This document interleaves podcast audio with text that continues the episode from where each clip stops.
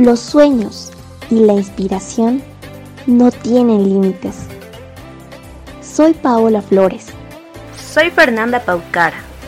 Y esto es Ella también me inspira podcast. De Magnífica Warmy y Student Energy. Hoy les traemos el capítulo de Sandra Leitch. Ella estudió Economía y Comercio Internacional en Santa Cruz, donde también hizo su maestría en Finanzas e hizo su maestría en Asuntos Internacionales en Ginebra, Suiza, como becaria Patiño. Es cofundadora de From Woman to Woman o en español de Mujer a Mujer, la cual es una iniciativa que tiene como objetivo promover el intercambio de conocimientos técnicos entre mujeres en todos los niveles institucionales y privados, a través de una plataforma en línea. Hola Sandra, estamos muy felices de tenerte aquí en el podcast de Ella también me inspira, así es que vamos a comenzar. Queremos conocer un poco más sobre ti, así que queremos que nos hables de tus gustos personales, qué es lo que más te gusta hacer, cuáles son tus hobbies, música y si tienes algún plato favorito. Veamos, mis gustos personales. Ah, me encanta conversar con la gente, me encanta aprender de ellos y creo que eso lo he hecho desde, desde chiquita, ¿no? Siempre me ha gustado eh, ya, compartir experiencias. En cuanto a mis hobbies, bueno, va a sonar un poco nerdy, como dicen. Me gusta leer, me encanta leer y lo he hecho desde niña. Eh, me encantaban, me acuerdo en el colegio habían este tipo de concursos de, quienes leían más libros. Eh, y, la verdad que leer es, es, una, es una forma en la que sí me relajo bastante. La música que me gusta, me encanta la música clásica para concentrarme especialmente porque, para serle sincera, yo trabajo con música, no, no me gusta trabajar en total silencio. Y para animarme me encanta la salsa y me encanta bailarla y me encanta escucharla. Platos favoritos, bueno, ahí sí que es difícil identificar uno solo. Peor cuando ya sales de Bolivia, creo que eh, extrañas, pues desde la sopita que te hacía la mamá, ¿no? En la casa, pero me encanta desde un majadito, ¿no? Eh, que es muy típico en Santa Cruz, hasta un picante de pollo, un silpancho, pues sí, la verdad que, que la cocina criolla que tenemos en Bolivia a mí me encanta. Y la lista podría seguir, ¿ah? Así que eh, la verdad que para decirte en pocas palabras me encanta comer de todo, lo único que no como es higos pero porque comí muchos cuando era chiquitita. Eh, y Sandra, ¿qué te motivó a estudiar economía y después comercio internacional? ¿Por qué te llamó la atención esas áreas? ¿Qué te inspiró a estudiar esa carrera? Bueno, eh, mi papá es economista y auditor financiero. Ahora ya está retirado, pero, pero sí, recuerdo mucho el, hecho de acompañarlo a, su oficina, a su consultora que él tenía, a las reuniones con su equipo, las madrugadas que pasábamos juntos y cuando él tenía que hacer sus auditorías, pues sus balances, eh, las visitas a sus clientes. Entonces, ese trabajo quizás de, de ese trabajo con números, a mí me llamaba mucho la atención, pero también está la parte que, como les decía al inicio, me encanta de interactuar con las personas, ¿no? Entonces, no soy una persona que puede nada más sentarse en un escritorio a hacer frente a la computadora, hacer su trabajo y, ya volver a la casa. A mí me gusta mucho el, la interacción, ¿no? De charlar con las personas, conocer sus experiencias, su contexto. Em, entonces ahí entra también el tema de comercio internacional, porque cuando, cuando estaba analizando qué carreras estudiar, eh, creo que me ofrecía ¿no? ese, ese tema de, de, poder conocer otras culturas, de, de poder viajar, eh, sí, tener perspectivas un poco más allá de lo, de, lo que es mi país, ¿no? Entonces por eso sí opté por, por esa carrera, a pesar de que cuando yo era chiquita mi sueño era ser uh, doctora y bueno, al final eh, opté por esta. Cuando empecé la, la carrera de economía hice al, al, mismo tiempo ingeniería industrial, pero ya por temas de trabajo, ¿no? Porque empecé a, a, a trabajar a los 19 años, que pues ya no me dio tiempo de seguir las dos carreras. Entonces dejé de lado eh, industrial y, me enfoqué en lo que era comercio internacional, ¿no? que era también el campo de trabajo al que había ingresado. ¡Wow! Ingeniería industrial. Yo soy estudiante de ingeniería industrial y, y me encantan la carrera realmente. Justamente como tú dices, eso de interactuar con la gente creo que es muy interesante en las carreras de economía, finanzas y demás. Y, y otras ingenierías que tienen mucha relación con el comercio, porque te ayuda mucho a interactuar con las personas, a crear nexos, Y, lo interesante es que mientras tú creas esos nexos y te conectas con la gente, haces lo que te gusta y ayudas al desarrollo muchas veces de proyectos y el desarrollo de tu país, ¿no? Exactamente, el, tema de proyectos, pues a mí me encanta, ¿no? Y por eso cuando yo decido también estudiar la maestría en, en finanzas, no era tanto porque me llamaba la atención, no sé, un trabajo en un banco, ¿no? Sino entender toda la parte financiera para desarrollar, analizar proyectos. Sí, fue por eso que, que decidí por finanzas. Ahora, con todas las experiencias que has vivido, queremos saber si tienes una experiencia que consideres difícil y cómo has podido superar esta experiencia. Experiencias difíciles. Bueno, quizás me considero bastante bendecida porque yo soy creyente y creo que Dios me ha protegido muchísimo de muchas cosas. Quizás si hablamos de la parte académica, es, yo siempre tuve el sueño de hacer la maestría afuera. Entonces siempre estuve como que postulando a becas, y bueno, no salía aquí, no salía allá. Eh, también tenía que prepararme mucho en el tema del inglés porque yo no asistía a un colegio eh, bilingüe. Entonces, como que tomó más tiempo para mí prepararme para estar lista para estudiar afuera. Y mi, mi sueño era estudiar en Estados Unidos. Entonces, yo estuve unos ocho meses en Estados Unidos a mis 19 años más o menos, eh, interrumpí, digamos, la carrera en la universidad para ir a aprender inglés, porque mi hermana estaba allá, bueno, sigue allá. Y, obviamente si quieres ejercer comercio internacional, pues tienes que hablar inglés, ¿verdad? Entonces estudié eh, y luego volví con la idea de aplicar a una universidad en Estados Unidos y bueno, y, vine con todos mis papeles para aplicar a la visa de estudiante y me la negaron. Entonces sí fue un bajón, si quieres llamarlo así, y cuando eres joven pues sí le has puesto esfuerzo y ya tú te vistes estudiando fuera, como que fue un poquito ya desalentador, pero sí creo que ahí el apoyo de mi mamá especialmente porque tiene un carácter bastante fuerte y dulce a la vez y de amigos también, ¿no? Que, que te dicen, bueno, ¿sabes qué? Pues no se dio esta vez, se va a dar después, ¿no? Y sí, gracias a Dios pude terminar mi, mi carrera en Bolivia, pude hacer la otra maestría y ahí fue cuando ya sale la otra beca para venir a estudiar a Suiza. Es una experiencia muy interesante porque por más que sucedan cosas difíciles o las cosas no siempre salgan de la forma que queremos. Creo que muchas veces Dios tiene un plan mejor para nosotros y las cosas se dan en el momento, en el lugar y porque se tienen que dar, ¿no? Dejar todo a veces en manos de Dios que puede decirte qué es lo mejor para ti. Sí, creo que eso me pasó, porque tú piensas que lo controlas eres joven y dices, bueno, estudio, estudio duro en esto, preparo bien mi aplicación y tiene que salir. A veces no, a veces no sale porque como tú dices, no es el momento, ¿no? Y, cuando realmente sale es porque realmente estás preparada pues para esa nueva experiencia, porque no es solamente estudiar afuera, tienes que tener el nivel de madurez también para enfrentarte a esa nueva cultura, para aprender lo nuevo sin olvidar quién eres y tus raíces y tus valores. Sí, porque a veces también no es solo salir por salir, muchas veces pensamos que es irnos a estudiar allá y listo, pero también tienes que prepararte a ti mismo internamente, porque no solo es el estudio, sino te vienen más problemas, ya sea personales, quizá te estresas, que en ese instante vas a tener que aprender a afrontar tú solo. También es algo importante que tenemos que tomar en cuenta. Este, Sandra, sabemos que ganaste una beca Patiño y queremos que nos cuentes cómo fue la experiencia y cómo nosotros podemos ganar una beca y qué es lo que necesitamos para postularnos a esta beca.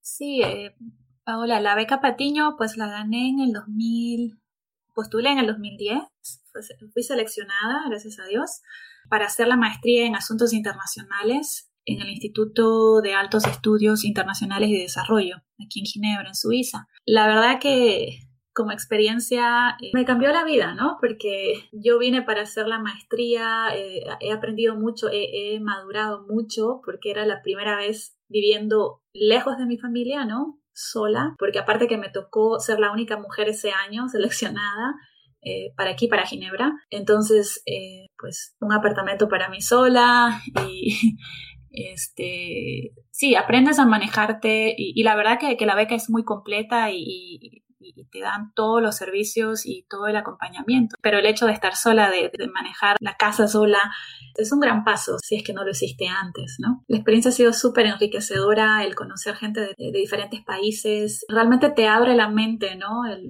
ver cómo, ver la, otra parte de lo que es comercio internacional, sino lo que es la la parte de diplomacia, la parte de relaciones internacionales, la parte de la política comercial y ver cómo las instituciones internacionales de acá manejan esos diferentes temas eh, y los proyectos que desarrollan. Y, gracias a eso, pues bueno, encontré también trabajo acá. Como te digo, me ha cambiado la vida, me ha hecho una mejor persona y más madura. Me ha ayudado a desarrollar conexiones con personas que realmente quieren versus los diferentes países, trabajar juntos, ¿verdad? Entonces, no es solamente un estudio, es, es un cambio de vida, ¿no? Cuando, cuando tú te vas para afuera. Eh, ¿Cómo puedes ganar la beca? Pues bueno, hay criterios específicos de selección. Sé que hasta ahora se mantienen, ¿no? El hecho de que tienes que ser boliviano, no ser mayor a 30 años, obviamente tener la licenciatura, tener un promedio igual o superior a 80 sobre 100, el equivalente ¿no? a, lo que las universidades suizas acá, que tienen los acuerdos con, con Patiño, este, exigen y tienes que tener pues un conocimiento de inglés, ¿no es cierto? O de francés, dependiendo de, en qué se da la maestría, ¿no? Esos son los requisitos, digamos, iniciales de lo que es eh, selección, pero yo tuve que prepararme un poco más en el tema del francés, por eso es que no vengo a Suiza en el 2010, sino, sino recién en el 2011, porque tenía que tener un mejor nivel de francés. Entonces, a veces por más que tú te preparas, hay detalles que tienes que afinar y eso es normal, ¿no? Es importante para, para las personas que, que quieren hacer, aplicar este tipo de becas, pues que vayan viendo los, los requisitos y vayan haciendo su plan de cómo poder cumplirlos ¿no? Y que no se desanimen si uno o dos de ellos pues no los cumplen en, un inicio. Es, esto es un plan, parte de tu plan, de todo lo que tú tienes como metas, pues siempre tienes que tener un plan, ¿no? Y vas avanzando. Entonces la paciencia y la perseverancia creo que es importante para poder aplicar una beca y poder salir a estudiar fuera. Sí, he aprendido de una de las chicas a las que hemos entrevistado que tienes que tener un plan A, B e inclusive hasta llegar a un plan Z, porque si uno te falla o dos te fallan, vas a tener los demás y entre todos ellos alguno siempre te va a servir. Exacto. Tienes que tener, bueno, como dicen, ¿no? Plan A, plan B y no descartarlos a la primera, sino, como digo, si hay algún obstáculo que está en tus manos corregir, pues manos a la obra, ¿no? Exacto. Eh, sabemos que formas parte de la organización de Woman to Woman y queremos que nos cuentes de qué trata y saber si es que nosotros quisiéramos formar parte de él, qué es lo que tendríamos que hacer para formar parte de él. Gracias Fernanda por la pregunta. Bueno, la organización eh, de mujer a mujer así la llamamos en español, o From Woman to Woman, eh, nace en el 2017 y la registramos aquí en Ginebra, Suiza, y pues la misión es realmente poder conectar mujeres que tienen cierta expertise, experiencia, conocimientos, know-how que quisieran compartir con otras mujeres que están en busca de, ese conocimiento, de ese know-how, por medio de una plataforma. ¿No? Entonces es prácticamente, imagínate, como un sitio de, citas, pero citas para asesoramiento, ¿no? Entre una mujer que, no sé, puede estar en Bolivia, eh, tiene quizás, bueno, tiene quizás un emprendimiento y, necesita una ayuda en el desarrollo de un plan de negocios. Y hay otra mujer que sí tiene esa experiencia, que podría destinar una hora a la semana para hacer este tipo de asesoramiento. Entonces, si ellas dentro de la plataforma crean un perfil y, manifiestan sus necesidades como también la oferta de ayuda, lo que hacemos con la organización es conectarlas. Nosotros ahora hemos hecho una revisión en los últimos meses de la plataforma y la vamos a relanzar a finales de este mes, porque creemos que en la antigua versión quisimos colocar muchos elementos y eso nos pasa a veces queremos solucionar los problemas de público objetivo eh, a diferentes escalas y creo que eso a veces no funciona. Es mejor concentrarse en algo y en lo que nos estamos concentrando esta vez es eh, simplemente en, esa conexión entre mujeres, como te decía, para encontrar ese punto común en el cual una mujer pues ayuda a la otra a tener el conocimiento o el know-how, ¿no? Para poder implementar pues un proyecto o un emprendimiento. Entonces, para ser parte de ello, pues cuando la relancemos, vamos a hacer una campaña, tanto por las redes sociales, también eh, comunicaciones a, a, las mujeres que conocemos que, tienen el potencial de poder ayudar a otras, ¿verdad? Con su experiencia y su conocimiento, para que puedan pues crear su perfil, ser parte de la plataforma y, empezar a ayudar con el poquito tiempo que tengan a, otras que, que, sí lo van a requerir, ¿no? Entonces, esperen la invitación. Creo que como muchas otras entrevistadas nos dijeron, y también coincido con ellas, es que la mejor forma de crecer y de ayudar a que haya más mujeres en las áreas de economía, ciencia, ingeniería y tecnología es pues que entre todas nos ayudemos. Yo pienso que la plataforma que tú tienes con tu grupo es ideal porque no hay mejor forma de ayudar a crecer si es entre mujeres, ¿no? Y más si con lo poco mucho que sepamos, la mejor forma de crecer también es ayudándonos entre todas. Exactamente. Justamente esa era la, idea inicial por lo cual la creamos, porque cuando tú has tenido eh, asesoramiento, mentoría, de manera informal o de manera formal, te das cuenta de que la palabra correcta en el momento correcto hace una persona eh, pues le da esa patadita, vamos a decir, para que realmente eh, grandes cosas sucedan, ¿no? Y, necesitamos apoyarnos entre todas y, que es esa la, filosofía que quisiera promover por medio de la organización, ¿no? Porque si un grupo de, de personas crece gracias a lo que tú has dado, pues tú también estás creciendo. Exactamente.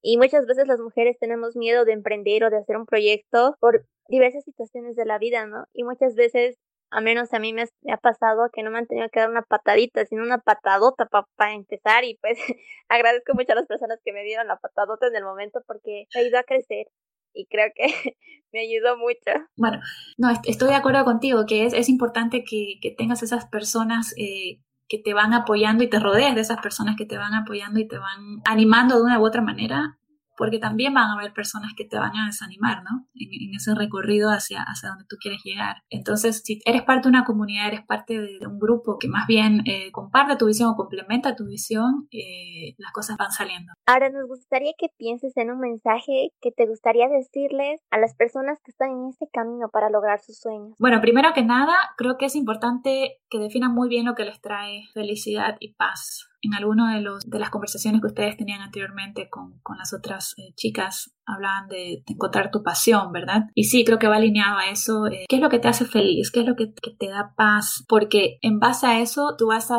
identificar qué es lo que quieres hacer, cuál es tu pasión. No solamente una pasión que, se, que te brinde satisfacción personal, sino también una pasión que contagie y que beneficie a otros y a otras. Creo que ahí es importante romper ese preconcepto de que solo lo que a mí me hace feliz es lo que yo debo perseguir.